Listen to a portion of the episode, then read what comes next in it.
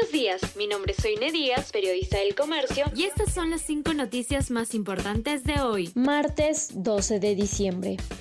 La Fiscalía reincorpora a Marita Barreto como coordinadora del EFICOP. Barreto fue destituida hace dos semanas por Patricia Benavides, a quien luego la Junta Nacional de Justicia suspendió por seis meses. Equipo que lidera investiga en torno de ex fiscal de la Nación. Además, Pablo Sánchez dejó el cargo de titular del Ministerio Público y Juan Carlos Villena asumió el puesto de forma interina.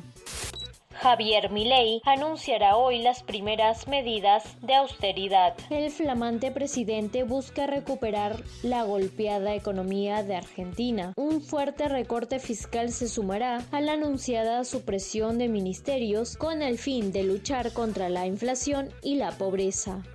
Insiste en que hubo un complot, pero no señala a los responsables. La suspendida fiscal de la Nación, Patricia Barreto, se presentó en la Comisión de Justicia del Parlamento, donde negó haber encabezado una red criminal en el Ministerio Público y cuestionó la sanción en su contra. Hay un operativo de demolición en mi contra, he sido reglada, acusó magistrado de TC pide nulidad de fallo con el que se liberó a Fujimori. Manuel Monteagudo Valdés, magistrado del Tribunal Constitucional, solicitó al presidente de dicho colegiado, Francisco Morales Arabia, la nulidad de la resolución que ordenó la libertad del exmandatario Alberto Fujimori, condenado a 25 años de prisión por considerar que se ha incurrido en un grave hierro que debe ser objeto de subsanación.